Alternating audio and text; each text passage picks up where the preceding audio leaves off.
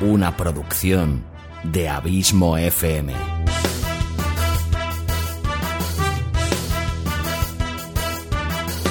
¿Quieres disfrutar de tu tiempo libre escuchando grandes historias, audiolibros y relatos? Un podcast literalmente literario.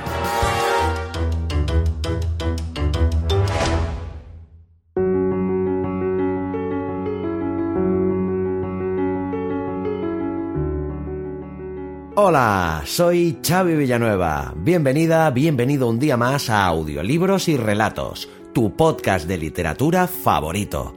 O eso espero. Capítulo 13 de esta quinta temporada, 163 en el cómputo total de este humilde podcast. Y hoy, como te anuncié ya en el capítulo anterior, es un día súper especial, pues es el aniversario de este podcast, de este programa de literatura, espero que sea tu favorito, y nada más y nada menos que celebramos el quinto aniversario desde que el 13 de diciembre de 2017 naciera este podcast, eso sí, con otro nombre que mantuvo durante sus primeros 22 capítulos y ese título era Narraciones desde el Abismo. A partir del capítulo 23 adquirió el nombre por el que hoy lo conoces, audiolibros y relatos, y desde entonces, ciertamente, que me enorgullezco de decir que no ha parado de crecer. Llevo ya publicados más de 160 capítulos, más de 2 millones de descargas totales, 44.000 seguidores en Spotify, 3.500 en Evox y aproximadamente unos 4.000 seguidores en YouTube. ¿Qué decir ante esto? Pues que un millón de mis más sinceras gracias a todos y cada uno de vosotros por ayudarme a conseguir estas pequeñas metas y que aún a día de hoy siga teniendo las ganas intactas de seguir creando nuevos relatos semana tras semana y más teniendo en cuenta la multitud de horas que requiere la creación de cada uno de estos capítulos, pero eso sí, te garantizo que me sigue quedando cuerda para rato. Y nada, por no alargarme en exceso, te preguntarás quizá qué es lo que he decidido traerte para celebrar esta bonita efeméride. Pues he pensado qué género no había traído aún por este humilde programa y la respuesta vino rápido a mi mente. El espionaje. Y la siguiente pregunta, así como su consiguiente respuesta, la verdad es que salieron prácticamente solas. Y eran las siguientes. ¿Hay en este género algún personaje icónico e incuestionable? Sin duda. Creado en 1953 por Ian Fleming, James Bond sea seguramente el espía más famoso de la iconografía popular en todos sus medios, especialmente, eso sí, en literatura y en cine.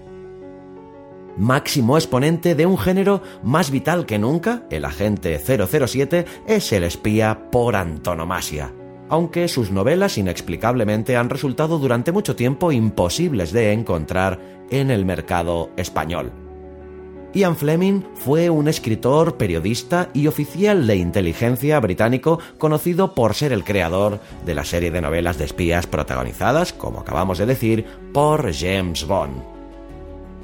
En 1953 publicó Casino Royale, la primera de sus 16 novelas de espionaje, 14 de las cuales, incluida la primera, tenían como protagonista a James Bond, agente secreto del contraespionaje británico con la calificación 007, o lo que es lo mismo, con licencia para matar.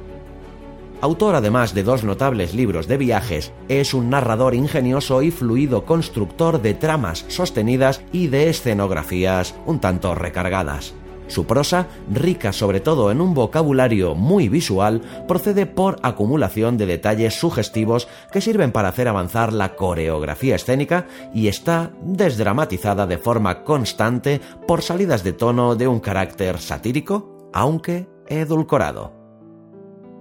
El relato que hoy te traigo se titula Panorama para matar. Es un escalofriante relato del espía 007 incluido dentro de la antología de relatos Solo para tus ojos, publicada por Fleming el año 1960.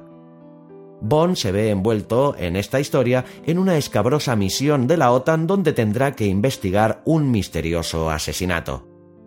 El año 1985 se hizo la versión cinematográfica con Roger Moore protagonizando por última vez al icónico espía del servicio secreto británico. Por cierto, la historia de la película es totalmente original. Eh, no tiene nada que ver con el relato que estás a punto de escuchar. Aunque he optado por dejar la imagen del cartel de la película para ilustrar este capítulo y hacerlo así un poquito más llamativo. Pues nada, como no me quiero alargar, prepárate ya para escuchar este relato bastante más largo de lo habitual, 75 minutos, una hora y cuarto, nada más y nada menos, y sobre todo, espero que sea de tu agrado y que lo disfrutes tanto como lo he disfrutado yo, creándolo especialmente para ti. Gracias como siempre por tu fidelidad, tu constante apoyo y por hacerme sentir tan feliz sabiendo que este podcast te gusta, te acompaña y te sirve de entretenimiento. Estoy muy contento de poder celebrar junto a ti, mi fiel oyente, el quinto cumpleaños de este podcast. Espero poder estar muchos años más a tu lado trayéndote nuevos relatos y nuevos escritores, tanto consagrados como descubrirte nuevos talentos literarios para que los disfrutes. Hasta la semana que viene y como siempre, larga vida al podcasting y larga vida a la audioliteratura. Y feliz quinto cumpleaños a audiolibros y relatos.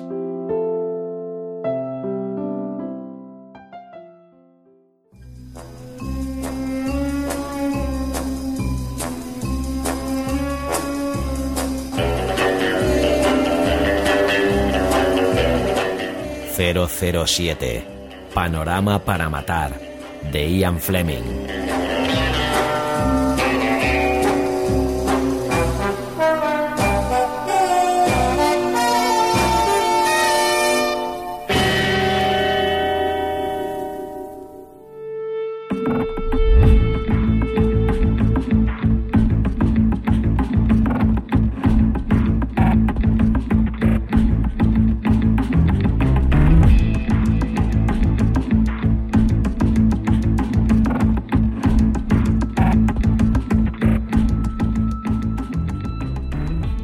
Los ojos, detrás de las grandes gafas de goma, tenían un aspecto frío como la piedra. Eran lo único silencioso del conjunto de carne y metal que se precipitaba a 100 km por hora en el rugiente y veloz estrépito de una BSA M20. Protegidos por el cristal de las gafas, miraban fijamente hacia adelante justo por encima del centro del manillar, y su oscuro e inquebrantable objetivo eran las bocas de la pistola. Por debajo de las gafas, el viento le daba en el rostro a través de la boca y torcía sus labios, formando una rotunda mueca que dejaba ver unos dientes enormes y sepulcrales, y unas encías blanquecinas. A ambos lados de la mueca, las mejillas, presionadas por el viento, formaban bolsas que aleteaban ligeramente. A derecha e izquierda del rostro, debajo del casco protector, los guantes negros que sujetaban los mandos parecían las garras agresoras de un enorme animal.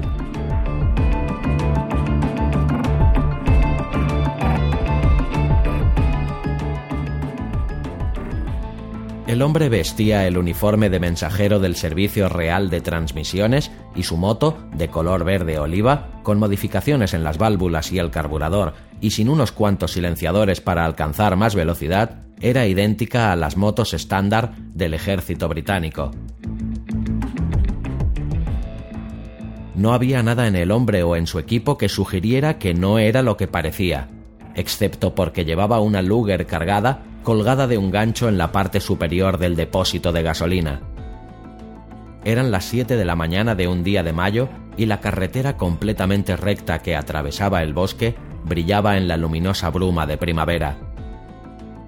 A ambos lados de la carretera, las hondonadas cubiertas de musgo y flores entre los enormes robles poseían la magia de los bosques reales de Versalles y Saint-Germain.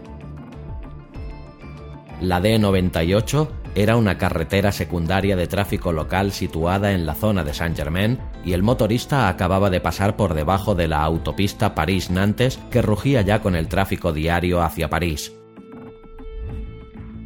se dirigía al norte, hacia Saint-Germain, y no había nadie más a la vista en ninguna dirección, excepto quizás medio kilómetro más adelante una figura casi idéntica, otro mensajero del servicio real. Era un hombre más joven y delgado que iba cómodamente sentado en su moto, apoyado hacia atrás, disfrutando de la mañana mientras circulaba a unos 60 kilómetros por hora. Iba bien de tiempo y hacía un día precioso. Se preguntaba si tomaría los huevos fritos o revueltos cuando volviera al cuartel alrededor de las 8. 500 metros, 400, 300, 200, 100 el hombre que iba detrás redujo la velocidad a 30. Se llevó el guante izquierdo a los dientes y se lo quitó de un tirón. Lo metió entre los botones de su chaqueta, se inclinó y desenganchó la pistola. En aquel momento debió de verse claramente en el espejo retrovisor del joven que iba delante, pues de repente este volvió la cabeza sorprendido de encontrarse con otro mensajero en su trayecto a aquella hora de la mañana. Pensaba que podía ser un norteamericano o quizás un policía militar francés. Podía ser cualquier militar de los ocho países de la OTAN que formaban el cuartel general de Shape, pero al reconocer el uniforme del servicio se quedó asombrado y a la vez encantado. ¿Quién demonios podía ser?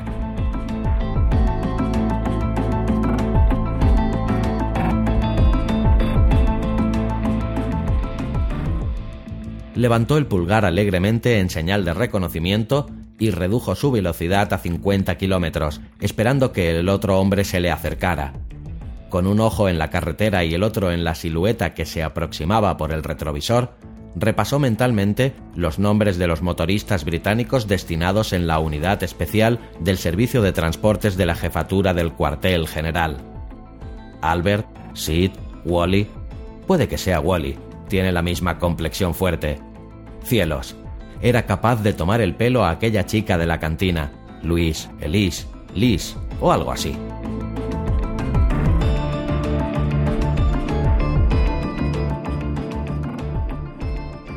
El hombre de la pistola había reducido la velocidad. Ahora estaba a una distancia de 50 metros. Su rostro, sin el efecto del viento, mostraba unas facciones achatadas y duras, quizás eslavas. Un brillo rojizo ardía detrás de los círculos negros y fijos de los ojos. 40 metros.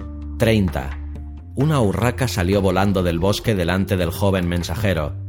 Saltó torpemente a través de la carretera, metiéndose en unos arbustos detrás de una señal de Michelin, que indicaba que Saint Germain estaba a un kilómetro de distancia.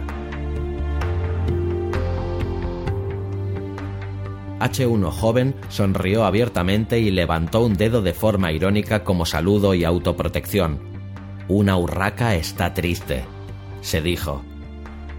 Veinte metros detrás de él, el hombre de la pistola quitó las dos manos del manillar, levantó la Luger, la apoyó despacio sobre su antebrazo izquierdo y disparó un tiro.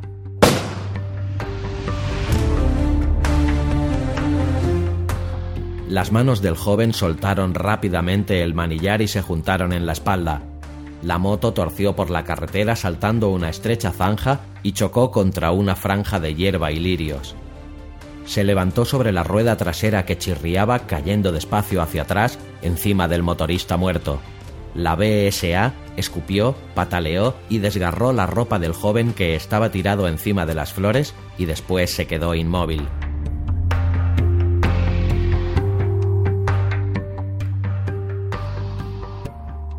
el asesino efectuó un viraje cerrado y se paró con la moto en dirección otra vez hacia el camino por el que había llegado.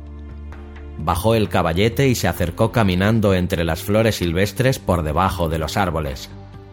Se arrodilló junto al muerto y bruscamente le levantó un párpado. Con la misma brusquedad, arrancó el maletín de cuero negro del cadáver y abrió los botones de la chaqueta, cogiendo una gastada cartera de piel le arrancó tan fuerte el barato reloj de pulsera que llevaba que la correa elástica de metal se partió en dos. Se quedó de pie y se colgó el maletín al hombro. Mientras guardaba la cartera y el reloj en el bolsillo de la chaqueta, se quedó escuchando. Solo se oían los sonidos del bosque y el lento tintineo del metal caliente de la BSA destrozada. El asesino volvió sobre sus pasos por la carretera Caminaba despacio, arrastrando las hojas sobre las marcas de los neumáticos en la tierra blanda y el musgo. Le costó pasar las profundas grietas de la zanja y el borde de la hierba, y después se quedó de pie junto a su motocicleta mirando hacia atrás, hacia la franja de lirios. No había estado mal. Probablemente solo lo encontrarían los perros de la policía y como tenían que recorrer 15 kilómetros por carretera, tardarían horas, quizás días, el tiempo suficiente.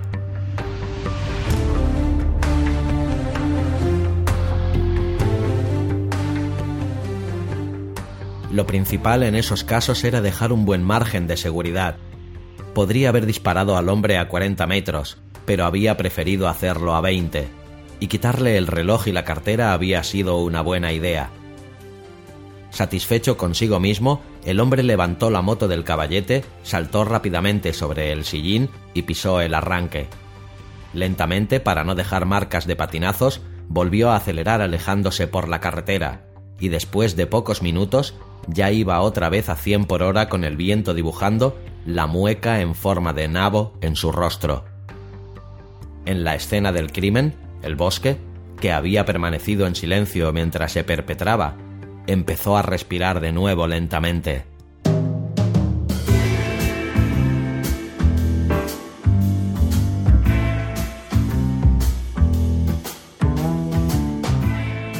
James Bond había tomado la primera copa de la noche en Phuket. No era una auténtica copa. No se puede beber en serio en los cafés franceses. Una terraza al sol, en la calle, no es lugar para tomar un vodka, un whisky o una ginebra. Un finaló está bien, pero se sube a la cabeza y no sabe muy bien. Un botellín champán o un champán a l'orange va bien para antes de comer, pero por la noche después de un botellín viene otro botellín y una botella de un champán cualquiera es un mal comienzo para la noche. El Pernod está bien, pero hay que beberlo en compañía y de todas formas a Bond nunca le había gustado porque su sabor a regaliz le recordaba a su infancia. No, en los cafés hay que beber las bebidas menos agresivas de toda la gama de posibilidades.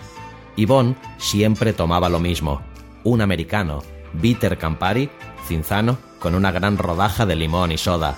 Siempre pedía soda Perrier, porque en su opinión, la soda cara era la manera más barata de realzar una mala bebida.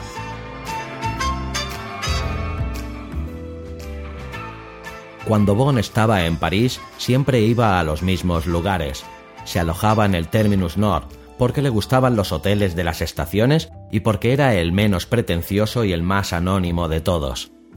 Almorzaba en el Café de la Paix, La Rotonde o el Dom, porque la comida era muy buena y porque le divertía observar a la gente. Si quería una copa, iba a Harris Bar, porque tenían buenas bebidas y porque, en su primera e ingenua visita a París a los 16 años, había hecho lo que decía el anuncio de Harris del Continental Daily Mail y le había indicado al taxista. Sang-Ru, Dou Nu, Así había comenzado una de las noches más memorables de su vida, que culminó con la pérdida casi simultánea de su virginidad y de su cartera. Para cenar, Bon iba a uno de los más famosos restaurantes, Befort, Caneton, Lucas Carton o el Cochon d'Or. Esos eran los que más le gustaban, aunque Michelin aconsejara la Tour d'Argent, el Maxims y otros, pues quería evitar el tema de las facturas caras y el dólar. Además, prefería su comida. Después de cenar, solía ir a la Place Pigol y dar una vuelta. Si no encontraba nada, como era lo normal, volvía al hotel de la Gare du Nord, cruzando París, y se iba a dormir.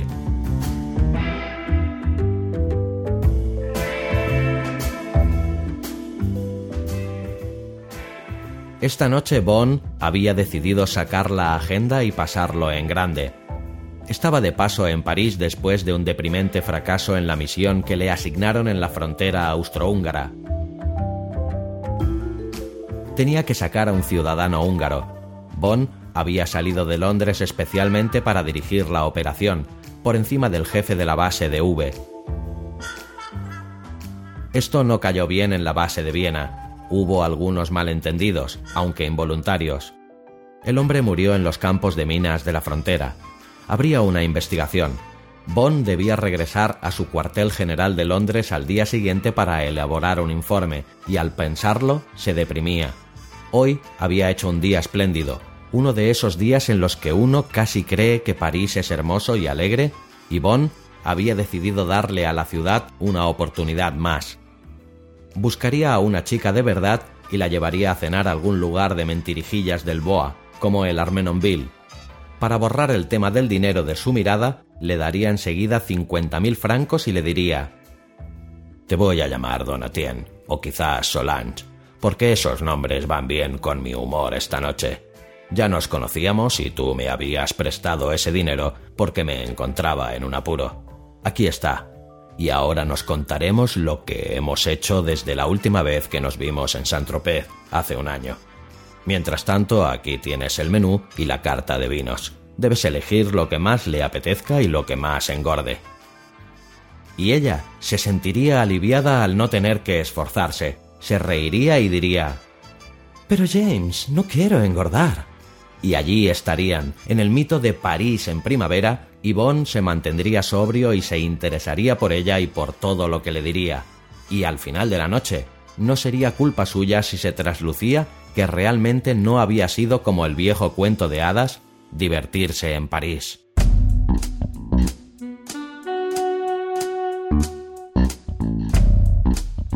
Sentado en Fouquet's esperando su americano, Bond sonreía por su fogosidad. Sabía que solo estaba dejándose llevar por su fantasía, por el placer que le producía dar una última patada a la ciudad que odiaba cordialmente desde la guerra. Desde 1945 no había pasado un día feliz en París. No era porque la ciudad hubiera vendido su cuerpo. A muchas ciudades les pasa lo mismo, sino que habría perdido su corazón. Se había vendido a los turistas, a los rusos, rumanos y búlgaros, a la escoria del mundo que poco a poco se había adueñado de la ciudad. Y por supuesto, se había vendido a los alemanes. Se podía adivinar en la mirada de la gente, resentida, envidiosa, avergonzada. ¿La arquitectura? Bond contemplaba a través de la acera las hileras de coches negros que el sol apenas lograba hacer brillar. En todas partes era igual que en los campos elíseos.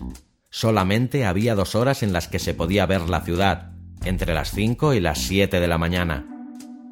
Después de las siete era engullida por una atronadora riada de metal negro con la que ningún edificio hermoso o bulevar amplio y bordeado de árboles podía competir. La bandeja del camarero chocó con estrépito sobre la mesa de mármol. Con un hábil movimiento de la mano que Bond nunca había sido capaz de imitar, el abridor del camarero levantó la chapa del Perrier. El hombre deslizó la nota debajo del cubo de hielo y con un rutinario Voilà, monsieur, se retiró. Bond echó hielo en el vaso, lo llenó hasta arriba con soda y bebió un largo trago se echó hacia atrás y empezó a leer un libro de bolsillo de Lawrence. Estaba claro que la noche iba a ser un desastre. Incluso suponiendo que encontrara una chica al cabo de una hora o así, el contenido seguramente no estaría a la altura de la envoltura. Contemplándola de cerca, seguramente tendría la piel gruesa, fea y de poros grandes, de las burguesas francesas. El cabello rubio bajo la desenfadada boina de terciopelo tendría raíces oscuras y sería tan áspero como las cuerdas de un piano. La menta de su aliento no lograría disimular el olor a ajo. La figura seductora estaría complicadamente apuntalada con alambre y goma. Sería de Lille y le preguntaría si era norteamericano. Yvonne sonreiría para sus adentros ella o su chulo probablemente le robarían la cartera y luego volvería al mismo sitio. Más o menos sería así. Bueno, al infierno con todo.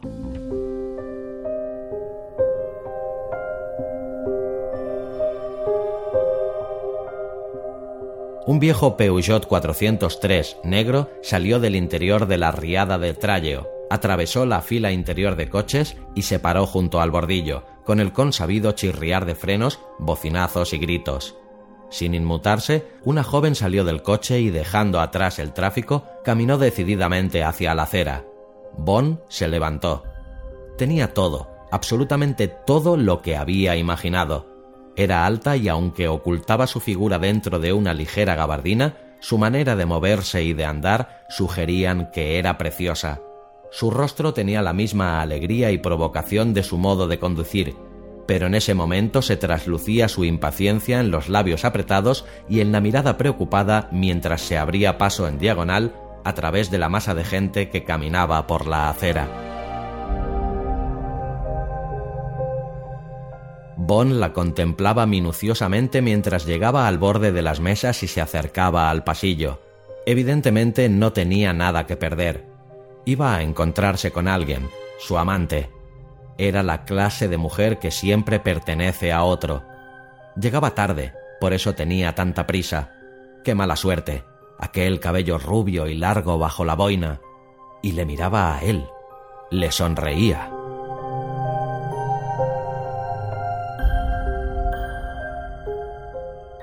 Antes de que Bon pudiera reaccionar, la joven llegó hasta su mesa, cogió una silla y se sentó. Sonreía más bien tensa ante sus ojos asombrados. Lo siento, llego tarde y lamento que tengamos que irnos enseguida. Te llaman de la oficina. Y añadió en un susurro. Inmersión inmediata.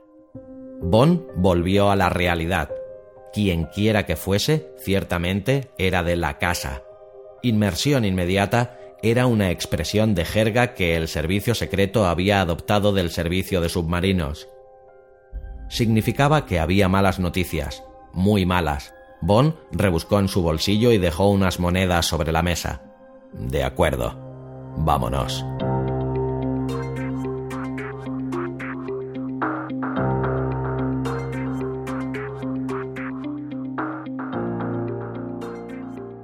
Se levantó y la siguió a través de las mesas hasta su coche, que todavía obstruía el carril interior del tráfico. En cualquier momento podía llegar un policía. La gente los miraba con indignación mientras subían. La chica había dejado el motor en marcha, metió la segunda y arrancó. Bond la miraba de reojo. Su piel pálida tenía el aspecto del terciopelo. Su cabello rubio era sedoso hasta las raíces. ¿De dónde vienes? Preguntó. ¿Qué es lo que ocurre? Concentrándose en el tráfico, ella le contestó. De la base, soy Mary Ann Russell, asistente de segunda categoría, número 765 de servicio. No tengo ni idea de qué se trata, solo he visto la señal del CG personal de M al jefe de la base, urgencia absoluta y todo eso. Tenía que encontrarte enseguida y, si era necesario, utilizar al de Chaumier como ayuda. El jefe de F dijo que siempre ibas a los mismos lugares cuando estabas en París y nos dieron una lista a otra chica y a mí.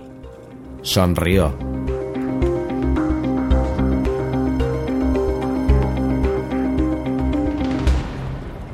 Yo solo lo intenté en Harris Bar y después de Fouquet's iba a empezar a buscar por los restaurantes. Ha sido maravilloso encontrarte así. Le miró rápidamente. Espero no haber sido demasiado brusca. Has estado estupenda. ¿Qué hubieras hecho si hubiera estado con otra chica? Ella se echó a reír. hubiera hecho exactamente lo mismo, excepto que te hubiera llamado señor. Lo único que me preocupaba era cómo nos desharíamos de la chica. Si montaba una escena, le hubiera ofrecido llevarla a casa en mi coche y que tú tomaras un taxi. Parece que tienes muchos recursos. ¿Cuánto tiempo llevas en el servicio? Cinco años. Esta es la primera vez que trabajo en una base. ¿Y qué te parece? Me gusta el trabajo. Las noches y los días libres son un poco aburridos. No es fácil hacer amigos en París sin... Su boca hizo un gesto irónico. Sin todo lo demás, quiero decir. Y se apresuró a añadir.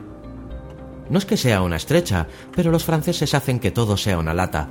He tenido que dejar de coger el metro y el autobús. Sea cual sea la hora del día, acabas con el trasero amoratado. Aparte de todo ese rollo y de no saber qué decir a los hombres, algunos de los pellizcos realmente duelen. Es el colmo. Por eso me he comprado este coche barato, para moverme por ahí, y así los demás coches se apartan de mi camino.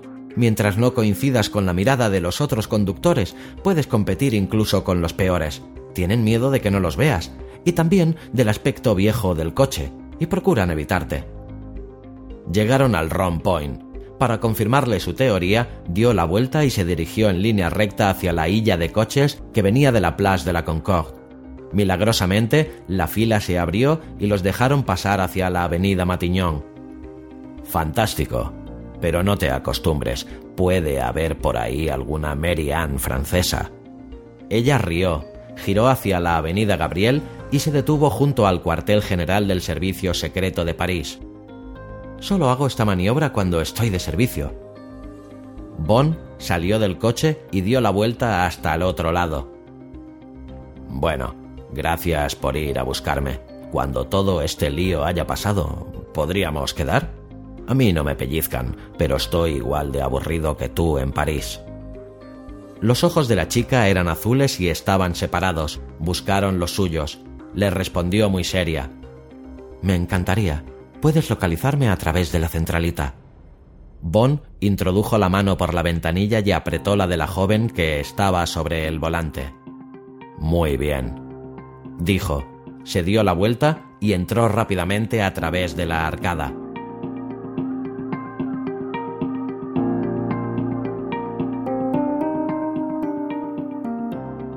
El coronel Rattray, jefe de la base de F, era un hombre grueso, con las mejillas sonrosadas y el cabello rubio peinado hacia atrás.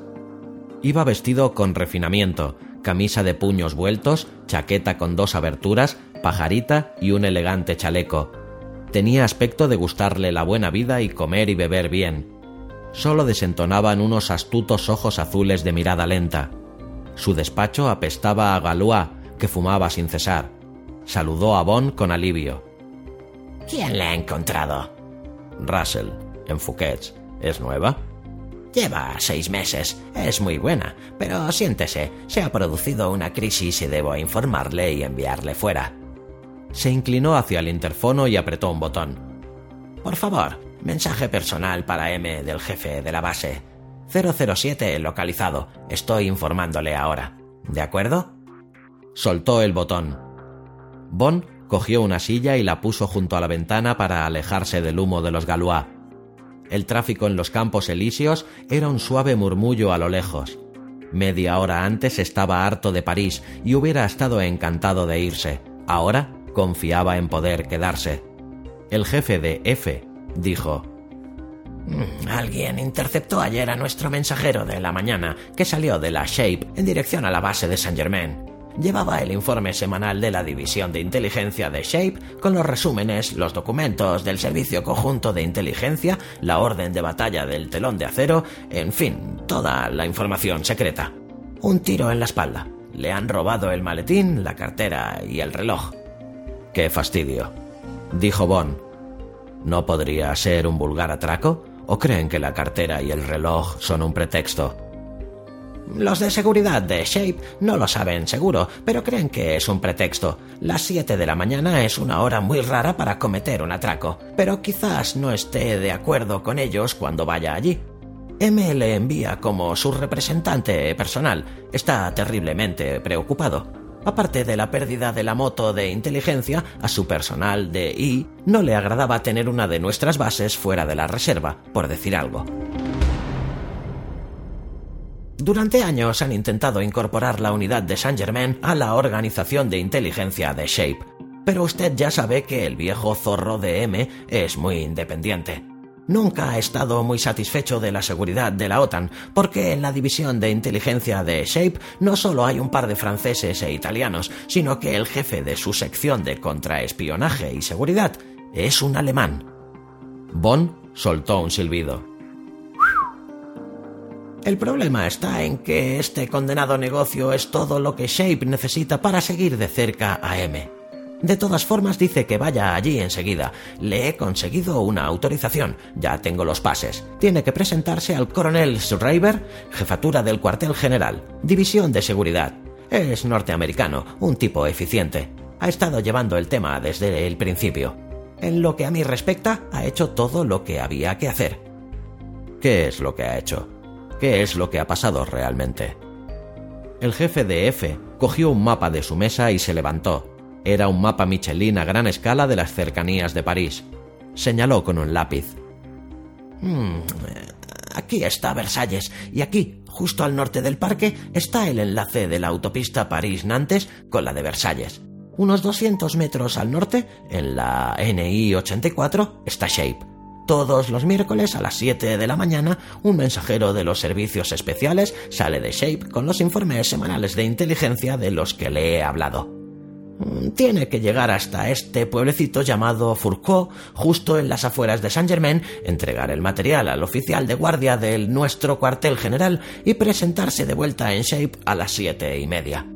Por motivos de seguridad, en vez de pasar por esta zona de edificios, tiene órdenes de tomar la N307 que va a Saint-Nom, girar a la derecha hacia la D98 que pasa por debajo de la autopista y atravesar el bosque de Saint-Germain es un recorrido de unos 12 kilómetros y circulando despacio puede hacer el trayecto en menos de un cuarto de hora. Pues bien, ayer fue un cabo del servicio de transmisiones, un hombre fuerte llamado Bates, y al no presentarse de vuelta a Shape a las ocho menos cuarto, enviaron a otro mensajero a buscarlo. No había rastro alguno y no se presentó en nuestro cuartel general. A las ocho y cuarto, la división de seguridad estaba sobre aviso y a las nueve se iniciaron los bloqueos de carretera, se informó a la policía y al Dochamier y se enviaron equipos de búsqueda. Los perros lo encontraron, pero eso no fue hasta las seis de la tarde y para entonces, si había habido alguna huella en la carretera, ya la había borrado el tráfico.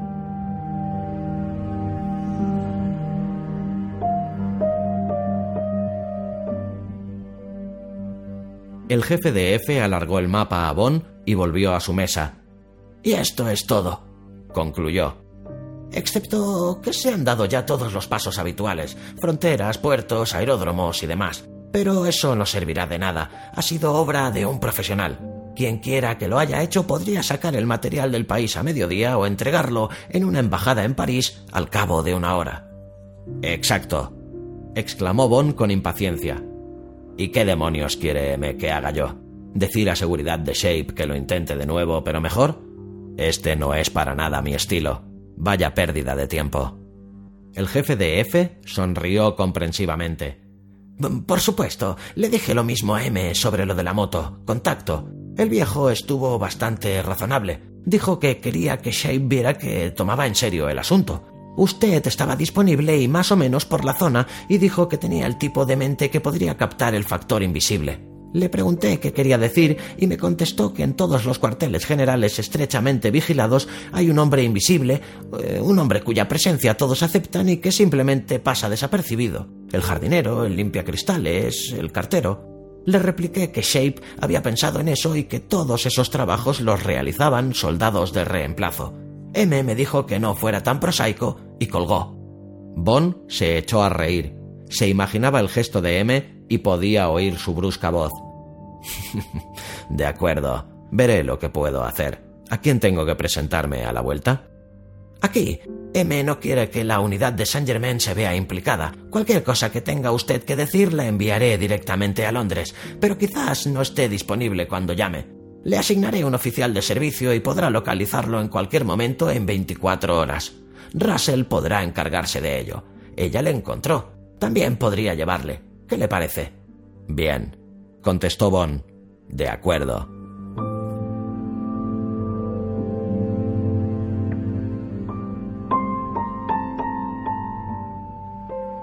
El viejo Peugeot requisado por Rattray conservaba el olor de Mary había trazas de ella en la guantera, medio paquete de chocolatinas Suchard, un paquete con pasadores, una novela de John O'Hara, un guante de ante.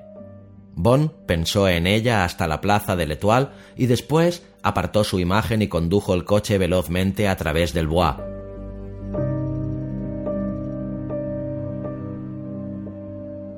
Ratré le había dicho que si iba a 50 por hora tardaría 15 minutos. Bond dijo que reduciría la velocidad a la mitad y duplicaría el tiempo, y que le dijera al coronel Schreiber que llegaría a las nueve y media. Una vez pasada la puerta de Saint Claude, había poco tráfico y Bond circulaba a 100 kilómetros por la autopista hasta que llegó a la segunda salida a la derecha y vio la flecha roja que indicaba Shape.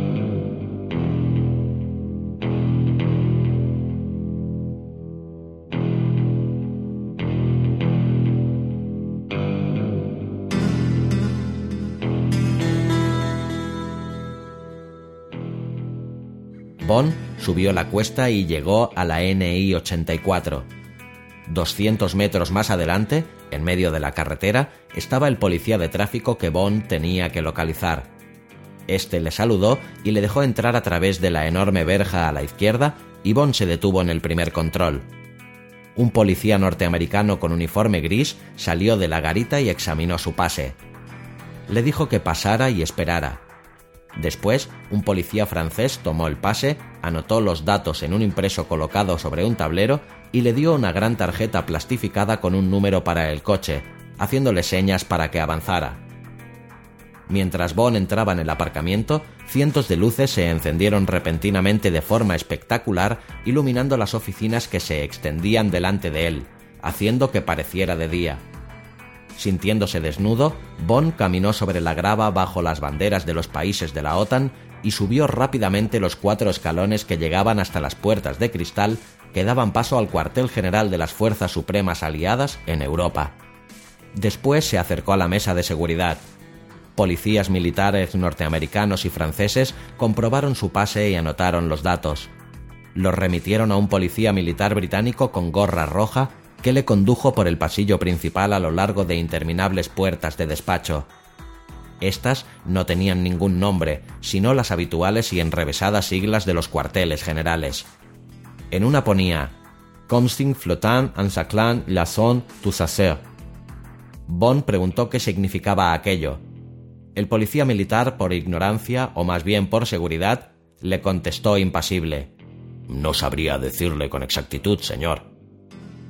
Detrás de una puerta con un rótulo que indicaba Coronel G. A. Schreiber, jefe de seguridad, jefatura del cuartel general, apareció un estirado norteamericano de mediana edad con el cabello gris y los educados y rigurosos modales de un director de banco.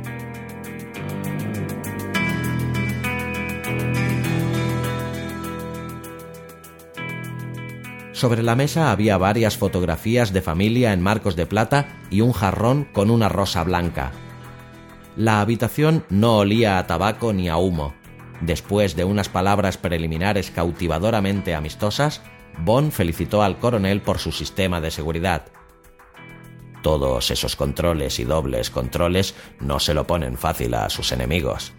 ¿Ha perdido alguna vez algo o, o ha hallado indicios de un intento serio de golpe de Estado?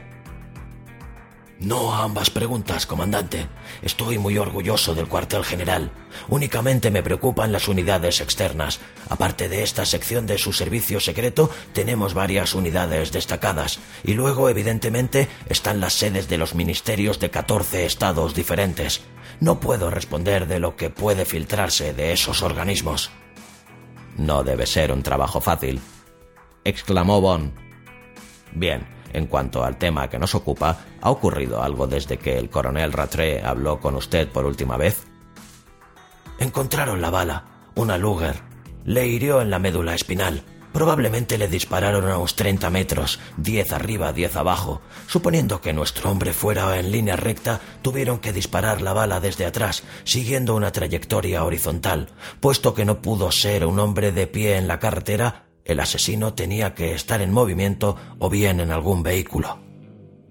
De modo que su hombre podría haberle visto por el espejo retrovisor. Probablemente. Si sus motoristas se dan cuenta de que alguien los sigue, ¿tienen instrucciones para llevar a cabo una operación evasiva? El coronel sonrió ligeramente. Claro, tienen órdenes de salir zumbando. ¿Y a qué velocidad chocó su hombre? A poca, creen. Entre 30 y 60 kilómetros. ¿Dónde quiere ir a parar, comandante?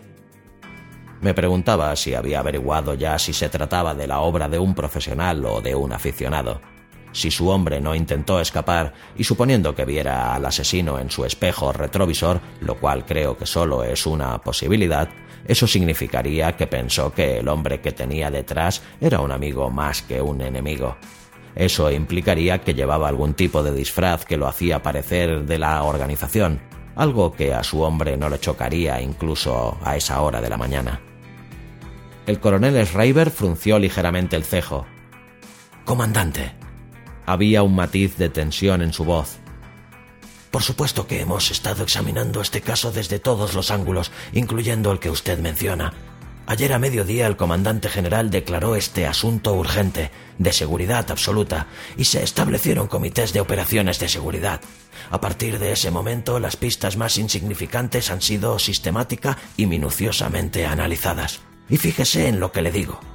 El coronel levantó una mano de cuidadas uñas y la bajó con un suave movimiento de énfasis sobre la carpeta de su mesa. Cualquiera que venga con una idea original incluso remota sobre este caso tendría que estar directamente emparentado con Einstein. No hay nada, repito, nada más que hacer en este asunto. Bond sonrió comprensivamente y se levantó.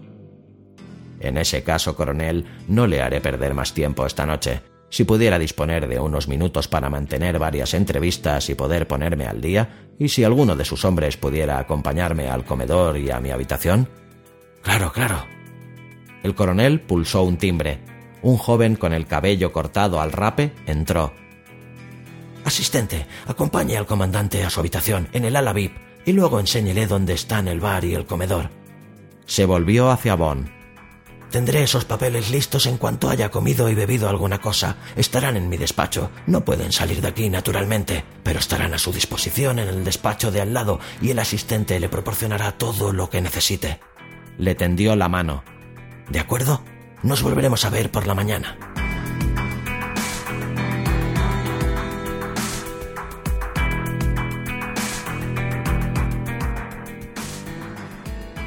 Bond le dio las buenas noches y siguió al asistente. Mientras caminaba por los pasillos de pintura neutra y olor indefinido, pensó que esa era probablemente la misión más difícil que había tenido jamás. Si los principales cerebros de 14 países estaban desconcertados, ¿qué podría hacer él? Cuando se metió en la cama aquella noche, en el lujo espartano de los alojamientos de los visitantes, Bond decidió que dedicaría dos días más al tema, más que nada para poder estar en contacto con Marianne Russell el mayor tiempo posible, y luego lo dejaría. Una vez tomada esta decisión, cayó inmediatamente en un profundo y tranquilo sueño.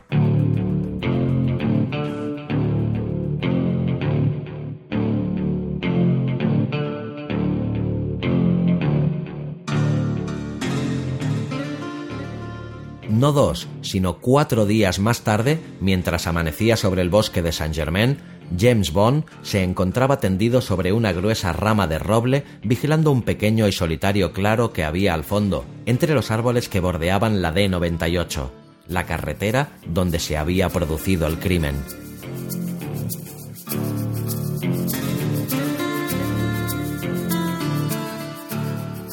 Iba vestido de arriba abajo con el camuflaje de los paracaidistas, verde, marrón y negro. Incluso llevaba las manos pintadas y una capucha en la cabeza con aberturas para los ojos y la boca.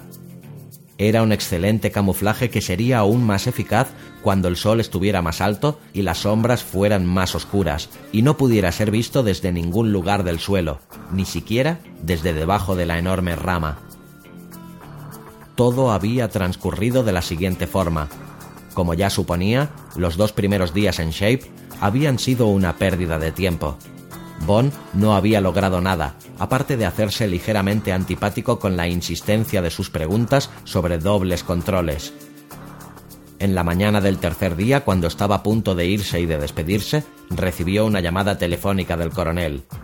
Comandante, pensé que debía informarle de que la última jauría de perros policía volvió tarde ayer noche, siguiendo sus indicaciones de que sería conveniente explorar todo el bosque.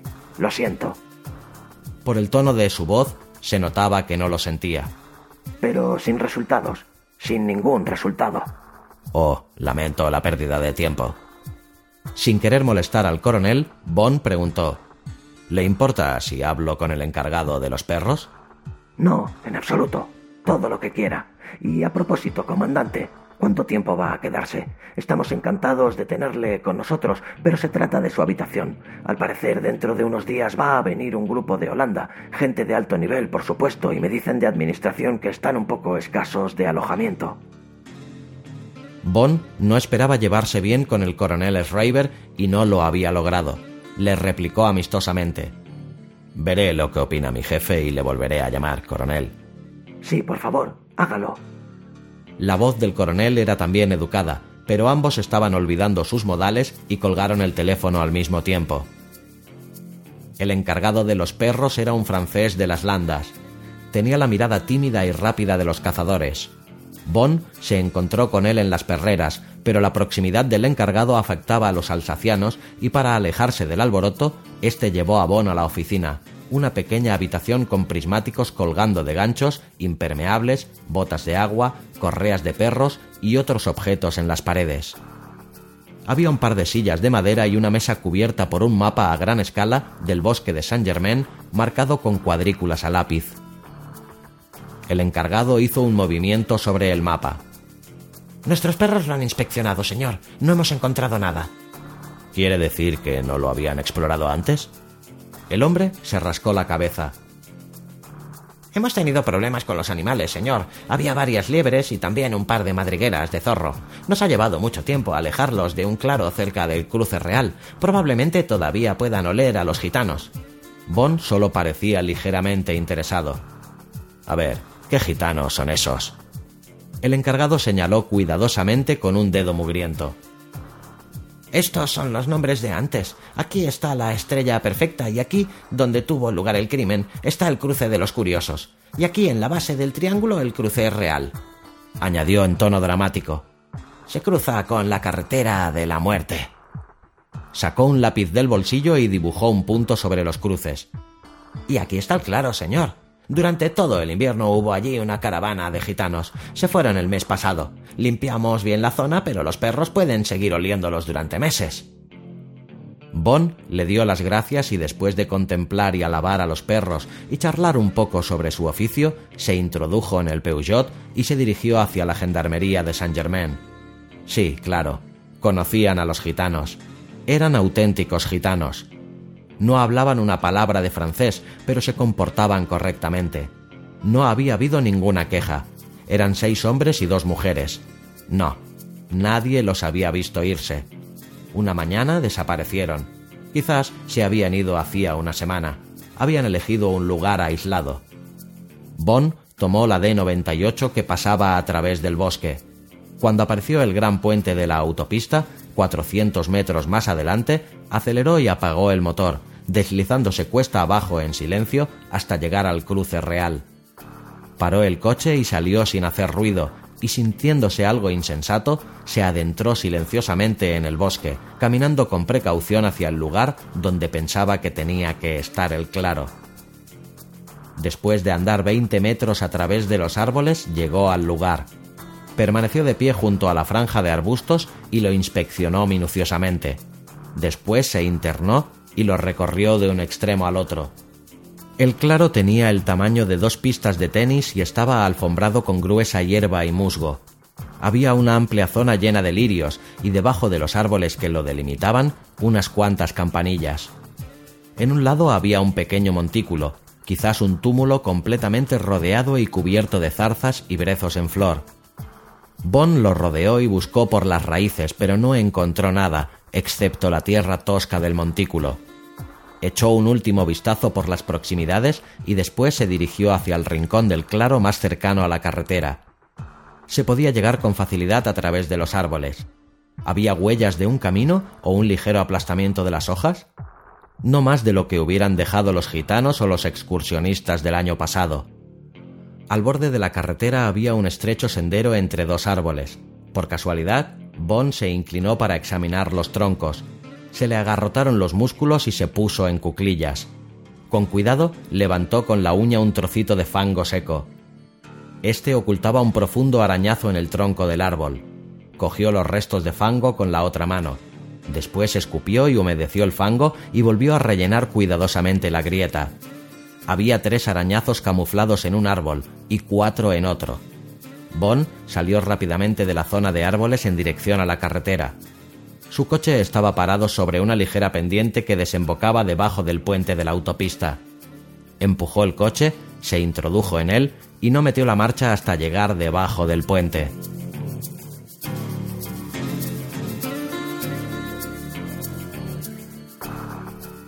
Bond estaba otra vez en el claro, encima de este, y todavía no sabía si su corazonada era cierta. Había sido la frase de M lo que le había puesto sobre la pista, si es que era una pista, y lo de los gitanos. Lo que habían olido los perros eran los gitanos.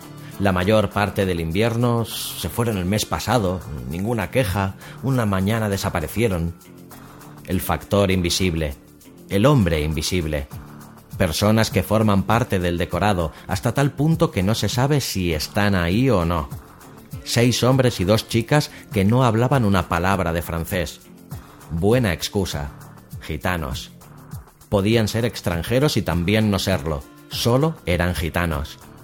Algunos de ellos se habían ido en la caravana, pero se habían quedado otros y habían construido un escondite para el invierno, un lugar secreto en el que la captura de los despachos de alto secreto había sido su primera operación? Bond pensó que había estado alimentando fantasías hasta que encontró los arañazos cuidadosamente camuflados en los dos árboles. Estaban justo en el lugar en el que alguien que fuera en una motocicleta podría arañar la corteza con los pedales. Todo esto podían ser castillos en el aire, aunque Bond creía que tenía sentido. La única pregunta que se hacía era si aquella gente había dado un golpe aislado o si confiaban tanto en su seguridad que podrían intentarlo de nuevo. Confió solo en la base de F e hizo caso de lo que le había dicho Marianne Russell, que tuviera cuidado el jefe de F, más pragmático, pidió la cooperación de su unidad de Saint Germain. Bond se despidió del coronel Schreiber y se trasladó a una cama de campaña del cuartel de la unidad, una casa anónima en un callejón de un pueblo anónimo. La unidad le proporcionó un equipo de camuflaje y los cuatro hombres del servicio secreto que trabajaban en la unidad se pusieron gustosamente a sus órdenes. Al igual que Bond, se habían dado cuenta de que si éste lograba aventajar a toda la maquinaria de seguridad de Shape, el servicio secreto se apuntaría un tanto de cara a la jefatura de Shape, y las preocupaciones de M sobre la independencia de su unidad desaparecerían de una vez por todas. Bond, tumbado allí solo encima de la rama de roble, sonreía para sus adentros. Ejércitos privados, guerras privadas, cuánta energía malgastada en una causa común, cuántos disparos lanzados al enemigo común.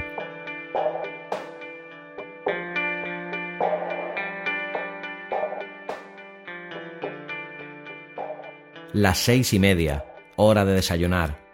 Bond hurgó con la mano derecha en su ropa y después se la llevó a la boca. Intentó que la pastilla de glucosa le durase el mayor tiempo posible y después chupó otra. Sus ojos no dejaban de mirar al claro del bosque la ardilla roja que había aparecido con las primeras luces y que comía brotes tiernos de haya sin parar, corrió unos cuantos metros hacia la rosa sobre el montículo, cogió algo y empezó a darle vueltas entre sus patas, mordisqueándolo. Las dos palomas que habían estado cortejándose ruidosamente entre la espesa hierba empezaron a aparearse torpemente y aleteando un par de gorriones recogían trocitos de hierba para el nido que estaban construyendo tardíamente sobre un espino. Un grueso tordo encontró al fin un gusano y empezó a tirar de él mientras mantenía tensas las patas. Un grupo de abejas se arracimaba entre las rosas sobre el montículo y allí estaba él, a unos 20 metros de distancia del montículo, oyendo su estival sonido. Era como el decorado de un cuento de hadas, las rosas, los lirios, los pájaros y los amplios rayos de sol pasando a través de los enormes árboles sobre el claro verde resplandeciente. Bond había trepado a su escondrijo a las cuatro de la mañana y no había contemplado nunca tan de cerca o durante tanto tiempo el momento de transición de la noche a un día espléndido. De repente se sintió ridículo. En cualquier momento, cualquier maldito pájaro podía posarse sobre su cabeza. Fueron las palomas las que dieron la voz de alarma. Con un gran estrépito levantaron el vuelo en dirección a los árboles. Los demás pájaros las siguieron, y también la ardilla. El claro se quedó en silencio y solo se oía el suave zumbido de las abejas. ¿Qué era lo que había ocasionado la alarma? El corazón de Bon empezó a latir fuertemente. Sus ojos rastrearon el claro en busca de alguna pista. Algo se movía entre las rosas. Era un movimiento insignificante, pero extraño. Lentamente, centímetro a centímetro, un tallo espinoso, demasiado recto y más bien grueso, se elevó por encima de las ramas. Siguió elevándose hasta llegar a unos dos palmos del suelo. Después se paró. El extremo del tallo tenía una sola rosa. Separado del arbusto, su aspecto era poco natural, pero solo para alguien que hubiera visto todo el proceso. A primera vista solo parecía un tallo aislado.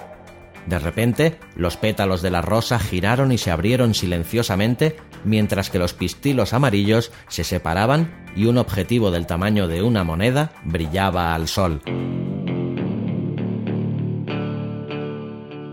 El objetivo parecía enfocar directamente a Bond, pero entonces, muy despacio, la rosa objetivo empezó a girar sobre su tallo y siguió girando hasta que volvió a apuntar hacia Bond, después de haber inspeccionado minuciosamente todo el claro.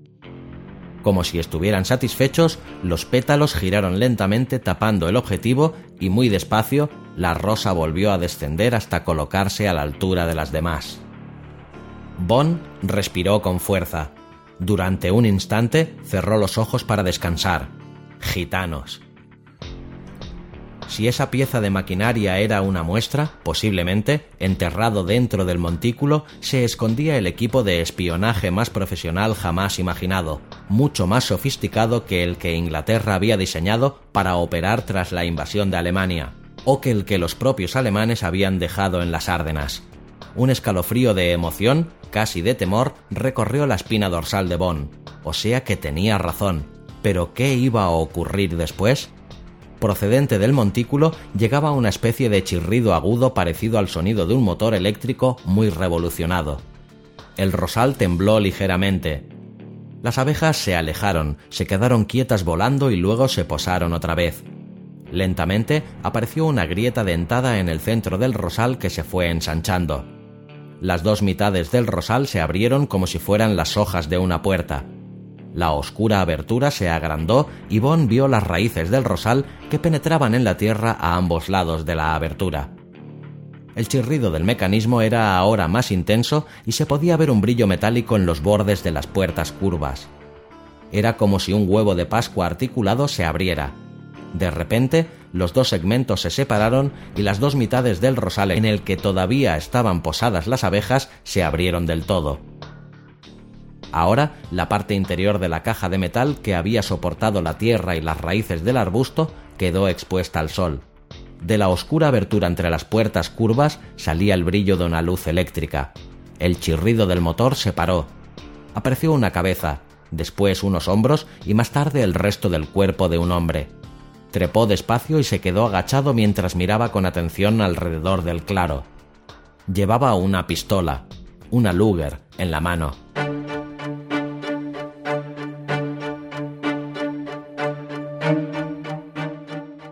Satisfecho, se volvió e hizo un movimiento hacia el interior del pozo. La cabeza y los hombros de un segundo hombre aparecieron. Llevaba en la mano tres pares de lo que parecían ser raquetas para la nieve y desapareció de la vista. El primer hombre eligió un par, se arrodilló y se las colocó debajo de las botas. Ahora se movía con más libertad, sin dejar huellas, pues la hierba se aplastaba ligeramente debajo de la ancha tela metálica y después volvía a levantarse. Bon sonrió. ¡Qué ingeniosos!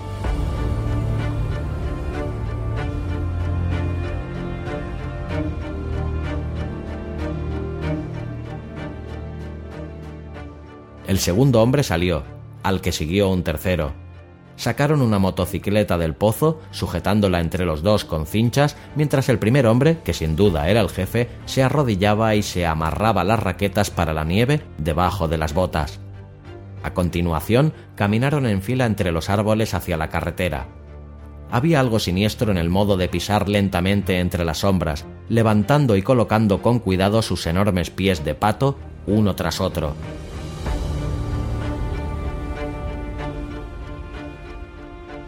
Bond dejó escapar un largo suspiro al mismo tiempo que apoyaba suavemente su cabeza contra la rama para relajar la tensión de los músculos del cuello de manera que era eso.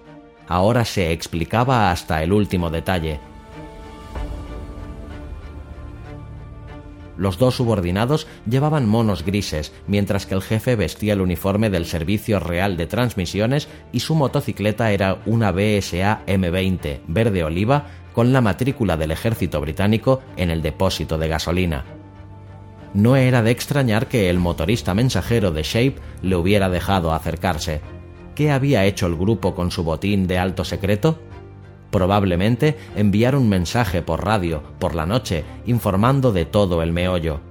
Posiblemente, en lugar del periscopio, había salido del arbusto un tallo de rosa y el generador de pedal había penetrado profundamente en la tierra y había emitido las claves de alta velocidad.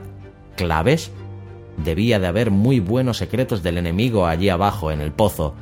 Si Bond pudiera reunir el equipo una vez fuera del escondite. Y qué oportunidad para enviar falsa información al GRU, el Departamento de Inteligencia Militar soviético que presumiblemente lo controlaba. A Bond se le ocurrieron miles de ideas. Los dos subordinados volvieron, se metieron en el pozo y el arbusto de rosas se cerró sobre ellos. El jefe con su moto estaría entre los arbustos al borde de la carretera. Bond miró su reloj, las 6.55.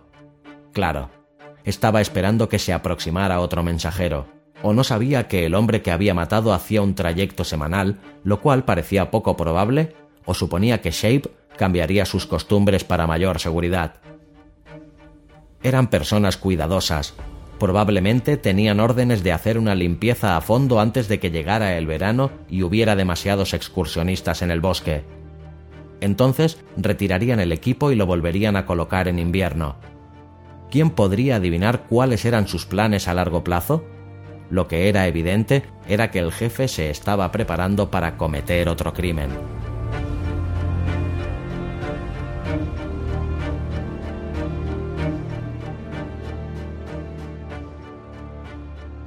Transcurrieron diez minutos. A las siete y diez el jefe volvió a aparecer. Se quedó de pie a la sombra de un gran árbol en el borde del claro y emitió un silbido corto y agudo como de pájaro. Inmediatamente el arbusto de rosas empezó a abrirse y los dos subordinados salieron y siguieron al jefe otra vez hacia los árboles. En dos minutos volvieron con la moto colgada entre los dos. El jefe Después de echar un vistazo alrededor para comprobar que no habían dejado huellas, lo siguió dentro del pozo y las dos mitades del arbusto volvieron a cerrarse rápidamente detrás de ellos.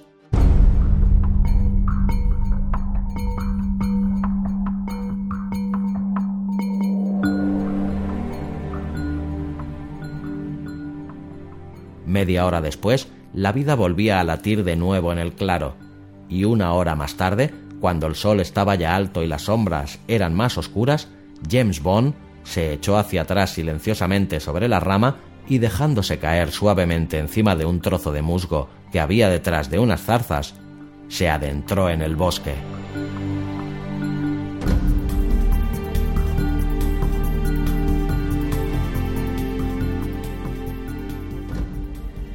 Aquella noche discutió con Mary Ann Russell por teléfono.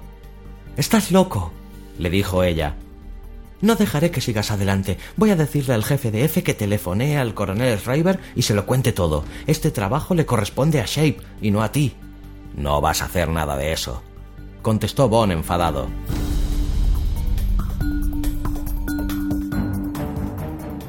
El coronel Schreiber está encantado de que sustituya al mensajero de servicio y que haga el trayecto mañana por la mañana. Es todo lo que necesita saber en este momento, una especie de reconstrucción del crimen. No le importa en absoluto. Prácticamente ya ha archivado el caso. Ahora sé buena chica y haz lo que te digo. Envía mi informe a M. Él entenderá que tengo que aclarar este asunto. No se opondrá. Maldito sea M, maldito seas tú y maldito sea el estúpido servicio. Su voz dejaba traslucir lágrimas de rabia. Eres como un niño jugando a los pieles rojas. Ocuparte de eso tú solo. Lo haces para alardear. Eso, para alardear. Bond estaba empezando a enfadarse. Ya está bien, Merian. Escribe ese informe. Lo siento, pero es una orden. Muy bien. Su voz mostraba resignación. No tienes que demostrar que eres mi superior, pero ten cuidado. Como mínimo, los chicos de la base local recogerán tus pedazos. Buena suerte. Gracias, Merian. ¿Quieres cenar conmigo mañana por la noche? Iremos a algún lugar como el Armenonville. Champán rosado y violines cíngaros. París en primavera. Sí, le contestó. Me encantaría, pero ten muchísimo cuidado, ¿de acuerdo? No te preocupes, lo tendré. Buenas noches. Buenas noches. Bond se pasó el resto de la noche perfeccionando su plan y dando las últimas instrucciones a los cuatro hombres de la base.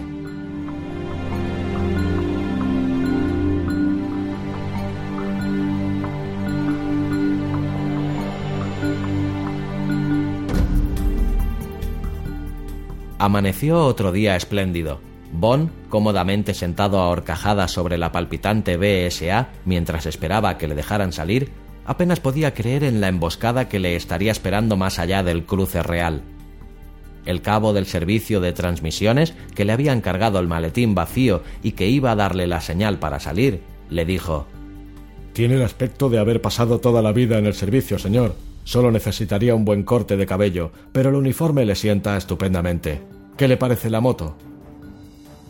Es una maravilla. Me había olvidado ya de lo divertidos que son estos cacharros. Yo preferiría un buen Austin A40, señor.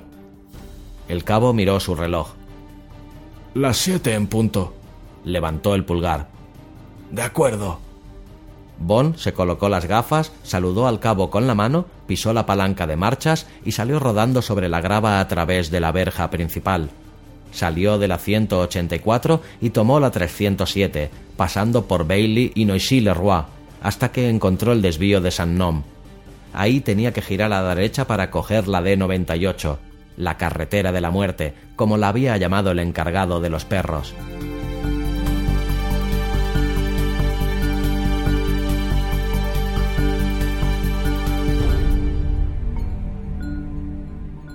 Bond se metió en el arcén de hierba y miró una vez más el Col 45 de cañón largo. Volvió a poner de nuevo la pistola contra su estómago y se dejó el botón de la chaqueta sin abrochar. Preparado, listo.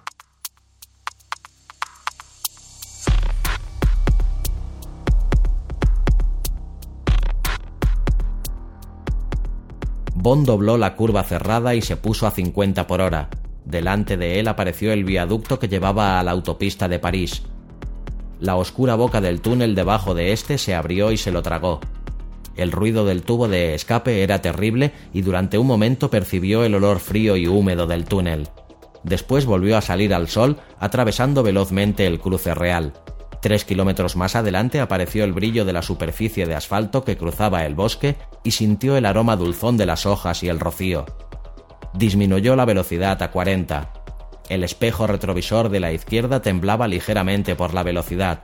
No se veía nada más que la perspectiva desierta y extensa de la carretera entre las tilas de árboles que serpenteaban a lo lejos detrás de él como una estela verdosa.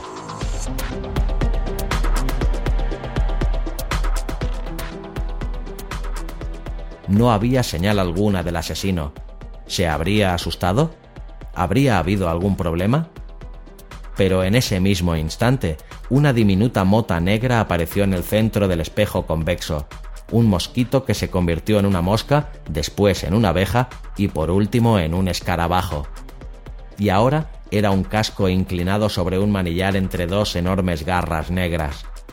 Cielos, venía rápido. Los ojos de Bond iban del espejo a la carretera y de la carretera al espejo.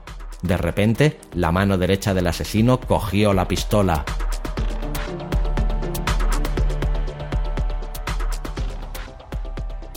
Bond redujo la velocidad. 35, 30, 20. Delante, el asfalto era liso como el metal. Echó un último vistazo al espejo. El hombre había levantado la mano derecha del manillar. El sol que daba en las gafas del motorista iluminaba unos enormes ojos encendidos debajo del borde del casco. Ahora. Bond frenó violentamente y después de hacer patinar la BSA en un ángulo de 45 grados, apagó el motor.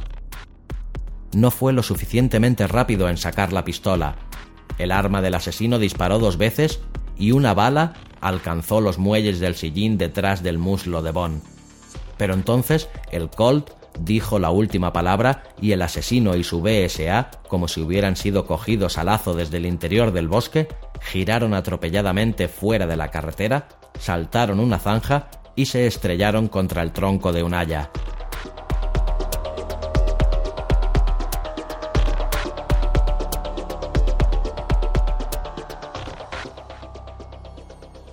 Durante un instante, hombre y máquina quedaron colgando del enorme tronco y después, con un estertor metálico, cayeron hacia atrás sobre la hierba.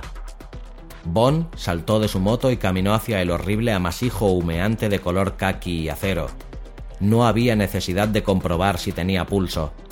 Dondequiera que la bala le hubiera alcanzado, el casco aplastado estaba destrozado como una cáscara de huevo.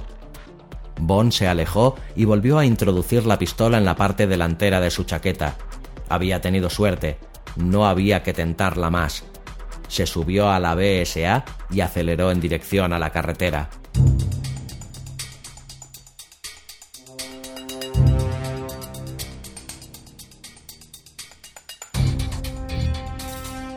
Apoyó la BSA contra uno de los árboles marcados del interior del bosque y caminó despacio por el borde del claro. Se quedó de pie a la sombra de la enorme haya. Se humedeció los labios y lanzó un silbido, lo más parecido que pudo al del asesino. Esperó un rato. ¿Se había equivocado de silbido?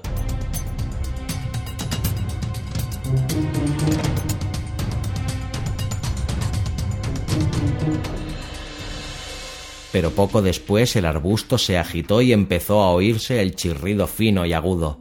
Bond introdujo el pulgar derecho en la cinturilla a pocos centímetros de la culata de la pistola. Esperaba no tener que volver a matar a nadie. Seguramente los dos subordinados no iban armados.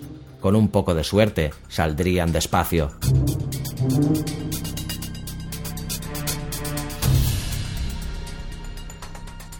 Las puertas curvas se abrieron.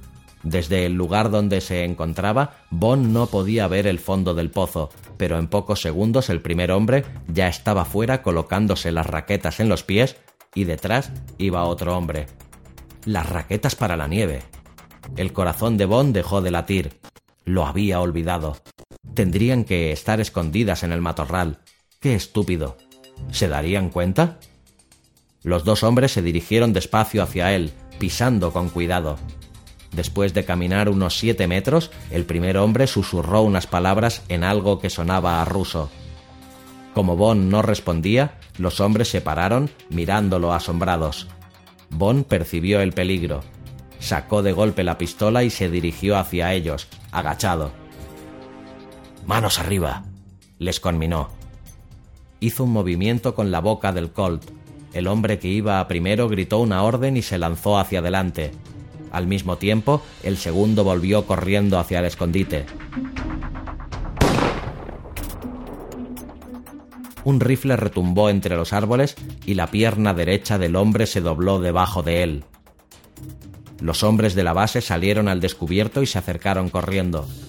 Bond cayó sobre una rodilla y golpeó con el cañón de la pistola el cuerpo que se abalanzaba sobre él.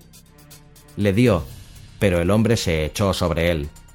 Bond notó las uñas que se abalanzaban sobre sus ojos, se agachó y le hizo un gancho. En ese momento una mano agarró su muñeca derecha, haciendo girar lentamente su pistola hacia él. Dado que no quería matar, había puesto el seguro. Intentó meter el pulgar. Una bota le golpeó en un lado de la cabeza, soltó la pistola y cayó hacia atrás. A través de una niebla rojiza pudo ver la boca de la pistola apuntando hacia su rostro.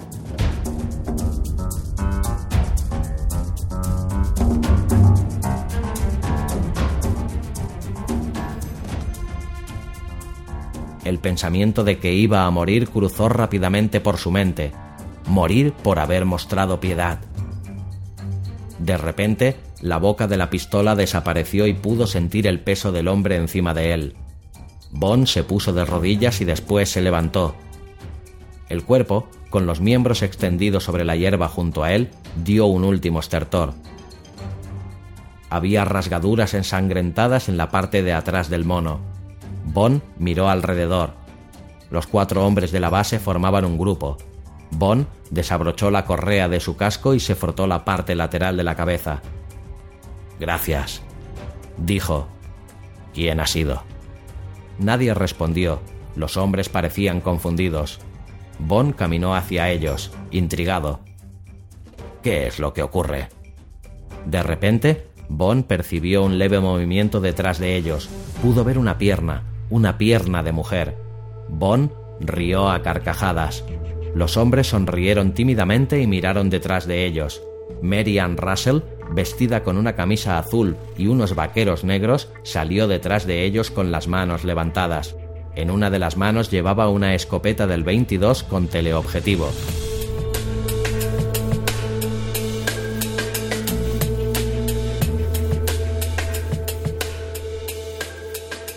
Bajó las manos y metió el rifle en la parte alta de los vaqueros. Se acercó a Bond y le dijo con inquietud No vas a culpar a nadie, ¿verdad? No quería que se fueran sin mí esta mañana. Suplicó con sus ojos. Suerte que he venido. Quiero decir que casualmente he sido la primera en disparar. Nadie quería hacerlo por temor a darte. Bond le sonrió y le dijo Si no llegas a venir, hubiera tenido que cancelar la cita para la cena. Y volviéndose hacia los hombres, exclamó en tono serio Muy bien. Uno de vosotros que coja la moto e informe de todo esto al coronel Schreiber. Dígale que estamos esperando a su equipo antes de echar un vistazo al escondite. Y eso incluye a un par de hombres antisabotaje. Ese pozo puede ser una trampa. ¿De acuerdo?